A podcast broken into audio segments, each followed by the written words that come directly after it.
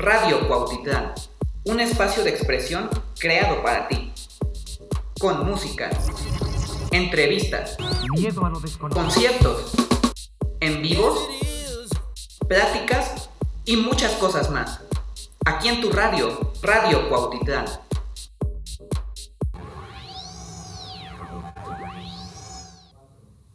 Hola chicos, ¿cómo están? Estamos aquí en la Casa de la Juventud transmitiendo desde Radio Cuautitlán Hoy nos encontramos con la licenciada Adriana Martínez Méndez. Ella es gestora cultural y es investigadora social de la Fundación Mexicana sobre Inseguridad. Bienvenida, Adriana. Muchas gracias por el espacio y muy emocionada de estar aquí. Bueno, pues hoy chicos hablaremos sobre el diálogo. Eh, este, esta charla lleva como título Tejiendo el diálogo. ¿Qué es un diálogo? Sí, eh, justamente queremos reflexionar sobre esta cuestión. El diálogo es un proceso de apertura, eh, a diferencia de la conversación, que es, simplemente es intercambio de información, sostenemos que el diálogo es esta posibilidad de reflexión para conocer a las personas. En este sentido, eh, este, este, esta charla va sobre esta temática. Ok, sobre el diálogo porque lo que estamos haciendo ahora tú y yo es charlando. Claro. Ya cuando ejerce un diálogo es sobre tema, situación o circunstancia en específico. Sí, a diferencia de la conversación que puede ser más espontánea, eh, tal vez cuando nos encontramos a alguien y empezamos a platicar sobre el día a día, eh, cuando platicamos con nuestros amigos sobre una situación en particular, estamos teniendo una conversación. Sin embargo, espacios para el diálogo es tener una plática tal vez con un poquito más de tiempo, con un objetivo, sobre lo que pretendemos es llegar a un acuerdo sobre una situación en particular. en la vida cotidiana solemos asociar conversación y diálogo, sin embargo, desde el campo de la filosofía y la antropología y pues toda la cuestión social, el diálogo sí lleva implícita una cuestión de conocimiento. Entonces es por eso que la integramos dentro de la estrategia de comunicación asertiva, ya como un punto eh, muy específico. Ok, perfecto. Bueno, y esto, ¿a, qué nos llevan los conflictos recurrentes en la vida cotidiana? ¿O, a qué, se refiere esta parte? Sí, pues aquí queremos platicar un poco sobre la situación que estamos viviendo, tanto como jóvenes, eh, como personas adultas, los niños o diferentes sectores sociales eh, en la actualidad, pues hay diferentes circunstancias. Muchas veces este, sentimos que o catalogamos a las personas de conflictivas em, eh, sobre esta situación. Sin embargo, sí hay otras circunstancias que están como aconteciendo que pueden propiciar que estemos en un estrés constante. Por ejemplo, en la actualidad tenemos los modelos de vivienda. Eh, por ejemplo, sería muy diferente habitar en una colonia, tal vez este, una unidad habitacional o en una casa privada. Es, generalmente las viviendas tienen esta estructura donde tenemos que permanecer constantemente en comunicación con nuestros vecinos porque tenemos espacios comunes. En otra circunstancia, también, eh, por ejemplo, en el caso de Cuautitlán o todo el Estado de México, ha habido en los últimos 10 años un crecimiento acelerado de la población, por lo que a veces en algunas circunstancias hay hacinamiento, esta cuestión de en espacios reducidos habitan una gran cantidad de personas que también pueden propiciar, imaginemos en la pandemia, cuando tenemos conferencias online, tenemos a la, a la mamá que está cocinando, al hijo que está en la escuela y el esposo que está en una conferencia de trabajo y si estamos en un espacio muy reducido, el estrés constante al, al, cual nos estamos sometiendo. Y también pues el ritmo de vida que tenemos. Muchas veces tenemos largas horas de trabajo y esto también nos va desgastando emocional y mentalmente. E incluso también pueden ser cuestiones como de los estereotipos que también vamos teniendo y pues son ideas donde eh, las ideas o los valores están ahí imperando. Y también este, en este punto quisiera destacar la cuestión del espacio, donde Foucault, un autor, y Castells nos hablan de el poder que tienen estos espacios reducidos, estos espacios físicos en la convivencia comunitaria. Entonces, estos son como todas las circunstancias que están originando y que pueden llevar a muchos conflictos o situaciones en la vida cotidiana que a grandes rasgos este, pues nos pueden llevar incluso a estados de guerra. A lo mejor suena un poco fuerte el concepto, pero nos llevan a estar permanentemente en enemistad con nuestros vecinos, con nuestros amigos e incluso con nuestros familiares. Eh, pues el diálogo este, pues entraría en estas circunstancias para la prevención. Entonces, ¿a qué nos puede llevar? Pues a un sentido de estrés constante y pues con consecuencias que pueden este, ser como muy, muy fuertes si no las sabemos atender a tiempo. Claro, porque como mencionas, ¿no? A veces el niño haciendo tarea, la mamá cocinando, los perros, los gallos, y toda esta parte, este, entonces va generando el, el conflicto, el conflicto social, ¿no? Claro. De que de pronto ya quizá el, el marido ya no sabe a dónde irse, porque no tiene un espacio como tal y ya después termina la conferencia y termina peleando con toda la familia. Sale a la tienda y se pelea con el, con el tendero. Y el tendero lo estresa y llega la otra señora y se va generando la cadenita de, de, conflicto, ¿no? Quizá por, por en vez de, de, llegar a esa molestia o, bueno, se debido a su frustración o a su estrés, eh, como generar el diálogo, solo se enoja, explota y se va, sale, ¿no? Entonces ya bueno, bueno regreso a, mi historia, va a la tienda y se genera toda esta situación, ¿no? Claro. Si hay un diálogo efectivo, quizá no pueda pasar eh, de, casa, digamos, ya no se genera la cadena, porque ahí se para generando una, una comunicación eh, asertiva o efectiva, ¿no? Claro. Ok, y bueno, este, ¿cómo podríamos generar una comunicación asertiva? ¿Cuál sería la estrategia o, claro. esta parte? Sí, aquí este, esta cuestión de la comunicación asertiva partimos de los organismos internacionales. Eh, esto nos permite ver a nivel mundial qué está pasando. Por ejemplo, el conflicto es una cuestión que se da también entre naciones, entre culturas. Y, si lo vamos así este, desmenuzando también en, en Cuautitlán a nivel de localidades. Eh, la cuestión de la comunicación asertiva eh, tiene el objetivo de establecer canales de comunicación y convivencia armoniosa. De hecho, la UNESCO lo declara que es, es deseable vivir juntos respetando las diferencias. Y pues esta cuestión de la comunicación asertiva también lo establece la UNESCO, no es una cuestión dada. La paz debe estarse trabajando, es una cuestión de responsabilidad y de compromiso activo de las personas. Entonces, una primera estrategia para este como dar algunos tips o algunas herramientas para manejar estas situaciones, podemos establecer una escala del conflicto para ver en qué situación tal vez esta escala de conflicto nos permite identificar cómo estamos conviviendo con las personas, tanto a nivel de este, individuos, a nivel de las relaciones de pareja, a nivel de la familia e incluso con nuestros vecinos. podemos identificar cinco, este, cinco mm, procesos o más que nada cinco escalas ¿Dónde podemos este, identificar en cuál estamos? Esta situación, como te comentaba, puede darse tanto a nivel de amigos, familia y vecinos. Por ejemplo, podemos identificar la primera, que es una cuestión transitoria. Cuando de repente tuvimos un disgusto con, una, con nuestra mamá, con nuestro hermano, con el vecino, a lo mejor una situación que nos molesta.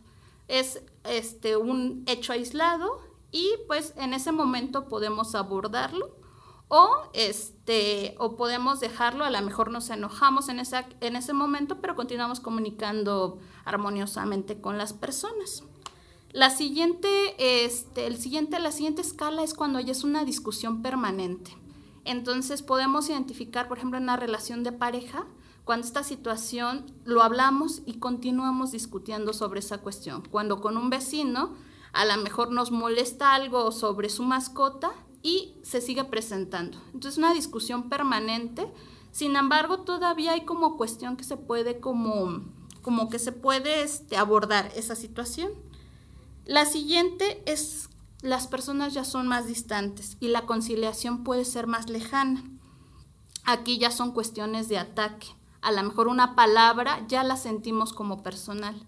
Entonces eh, ya se va haciendo un poco más el conflicto más este, grande.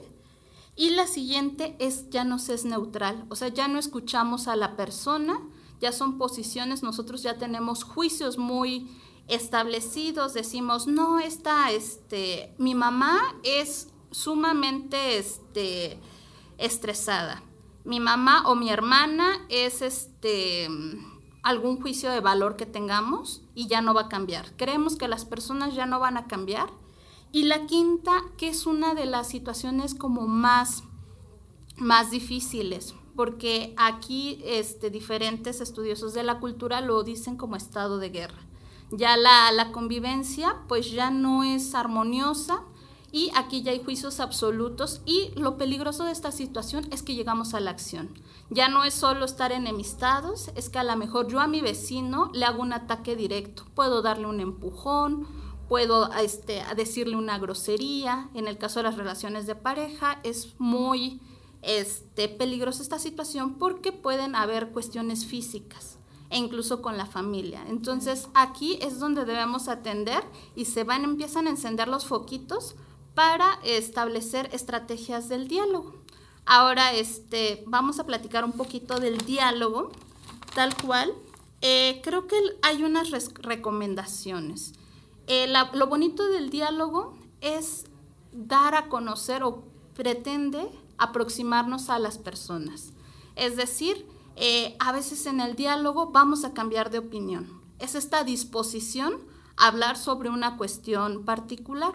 En esta situación es muy importante que eh, tengamos como este espacio. A lo mejor es en, en, la casa o solicitar con un vecino, ¿sabes qué? Quiero hablar en esta situación, donde incluso el tono de voz es muy importante porque el conflicto genera más conflicto. Si yo llevo con una situación de reflexión, tal vez eh, en buenas maneras o en buenas palabras eh, establezco como esta comunicación con mi vecino, a lo mejor la actitud es diferente. Entonces, aquí en la cuestión del diálogo, eh, establecemos algunos puntos. Primero, pues establecer un acuerdo. en qué momentos pudiéramos platicar de manera tranquila. Siguiente, respetar a la persona que habla. La, la otra siguiente cuestión, hablar en tono adecuado, y un punto muy importante donde el filósofo Gadamer nos habla de saber escuchar. Entonces no podemos establecer un diálogo cuando la otra persona no terminó de decir su frase y nosotros ya interrumpimos. Realmente es esta posibilidad de establecer esta comunicación con estas condiciones y admitir que la otra persona puede tener la razón o modificar mi punto de vista y justamente va relacionado en pensar lo que los otros dicen.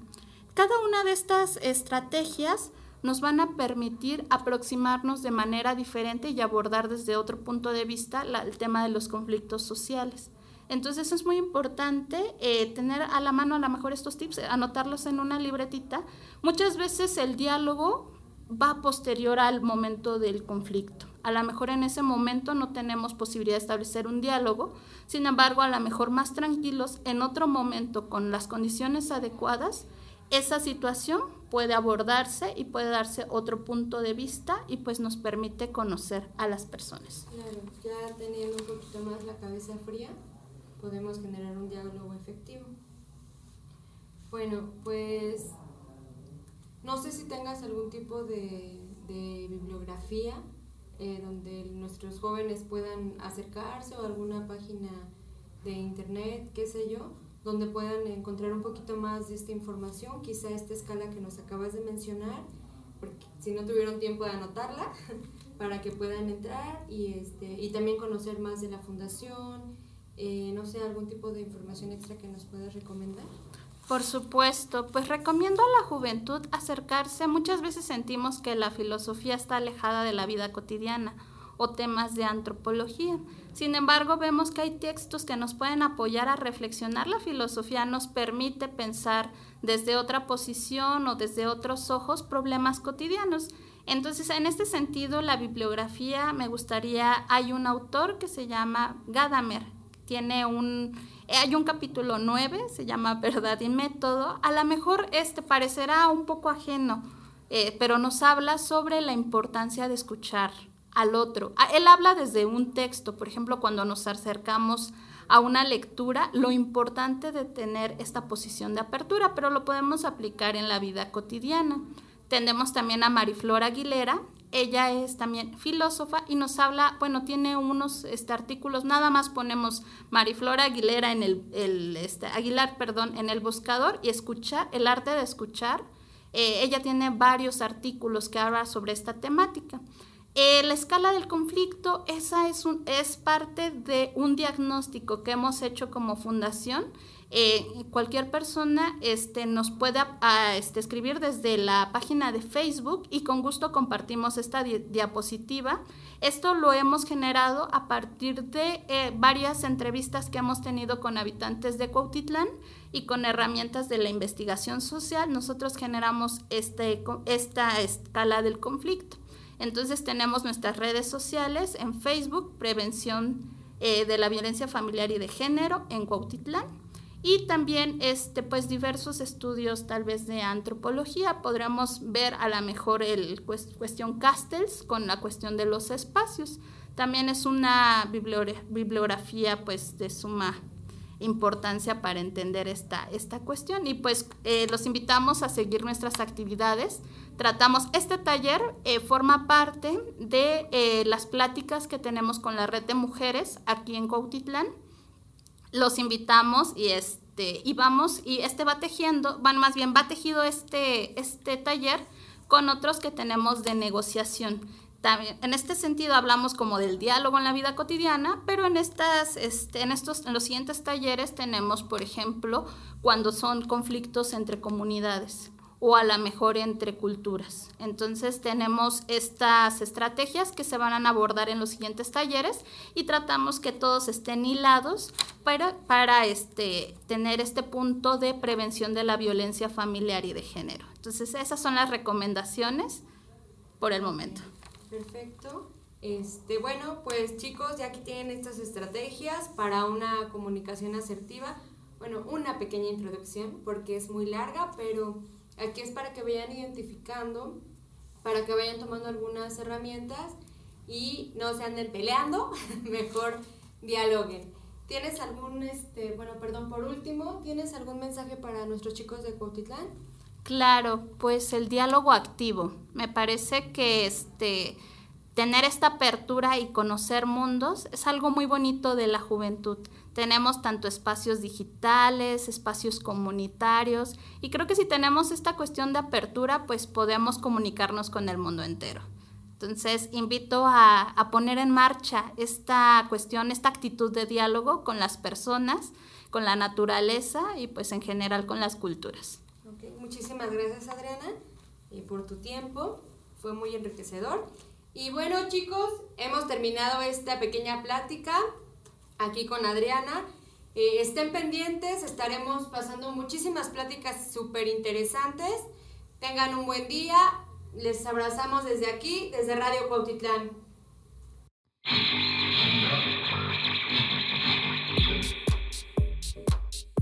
Radio Cuautitlán un espacio de expresión creado para ti. Con música, entrevistas, conciertos, en vivos, pláticas y muchas cosas más. Aquí en tu radio, Radio Cuautitlán.